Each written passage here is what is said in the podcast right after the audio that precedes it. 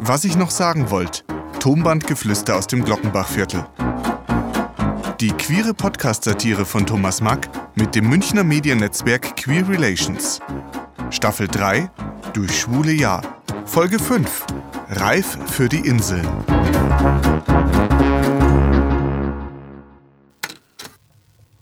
Also dieses Mal hätte ich ja fast keine Zeit gefunden, mein liebes Tonband zu besprechen. Wenn ich geahnt hätte, dass der Jahresanfang sich so stressig gestalten würde, hätte ich ein paar Tag Urlaub genommen. Arbeiten, Mutter besuchen, für den Lukas kochen, schauen, ob er was gelernt hat. Der Kerl ist ja schon 18. Abschluss steht kurz bevor, aber er hat alles andere im Kopf. Gestern habe ich erfahren, dass Muddel übermorgen entlassen wird die Reha aber erst in einer Woche beginnt. Lukas hat zwar inzwischen mit seiner Mutter ein paar Mal telefoniert, aber zurückgehen ist nicht, meint er. Ach, der hat leicht reden.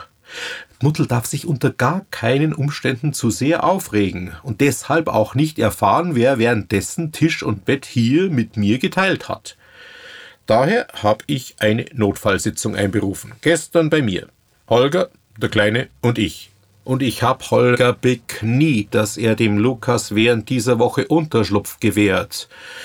Äh, nach langem Protest hat er schließlich eingewilligt. Außerdem fliegt er am Samstag eh nach Gran Canaria. Und Lukas hat sofort lächelnd genickt. Gran Canaria, was ist damit? Ja, mittlerweile schreibe ich auch ab und an auf dem schwulen Portal und irgendwie scheint momentan jeder dorthin zu wollen.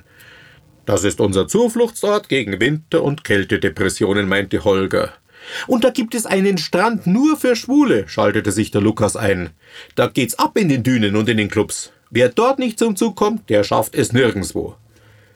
Und Lukas bekam wieder diesen Blick, von dem ich inzwischen weiß, auf was das hinausläuft. Ja, ich stand etwas unwissend daneben und mir blieb nicht viel übrig, als den beiden zuzuhören.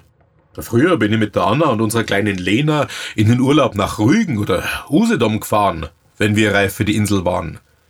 Zweimal war Mutter auch dabei. Aber mit Sextourismus hatte das freilich nichts zu tun.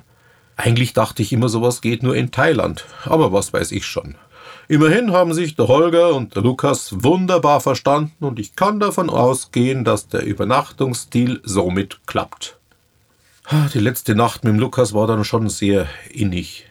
Ich habe mich ganz nah an ihn rangekuschelt und ihn umarmt. Er hat einen so tollen Körper. Einfach alles an ihm fühlt sich so gut an. Na, er wird mir schon fehlen. Ja, ich glaube, ich fehle ihm auch. Auch wenn er gelegentlich Sex mit anderen Jungs und Männern hatte. Der Bur halt. Äh, heute muss ich aber die Wohnung auf Vordermann bringen. Und der Lukas hilft mir, so gut er kann. Doch leider hat er vom Wohnungsputz nicht allzu viel Ahnung. Ja, wenn die Mutter in der Reha ist und seine Prüfungen vorbei, zeige ich ihm, wie das richtig geht. Für Samstag habe ich versprochen, Holger zum Flughafen zu fahren und ihn die Woche drauf auch wieder abzuholen, quasi als Dankeschön. Und als der Kleine vorbeikam, hatte er ein Mitbringsel dabei. Für mich. Mit Elvira auf Gran Canaria. Ein Buch. Da steht alles drin, was du darüber wissen musst, meinte er grinsend. Vorhin, bei einer Putzpause, habe ich kurz darin geblättert. Und ich muss schon jetzt sagen, Urlaub auf Gran Canaria. Nein, das muss ich nicht haben. Ja, aber reif für die Insel wäre ich trotzdem. Fortsetzung folgt. Sprecher Thomas Mack, technische Umsetzung und Produktion Ludwig Zitzelsberger. Weitere Infos unter queerrelations.de.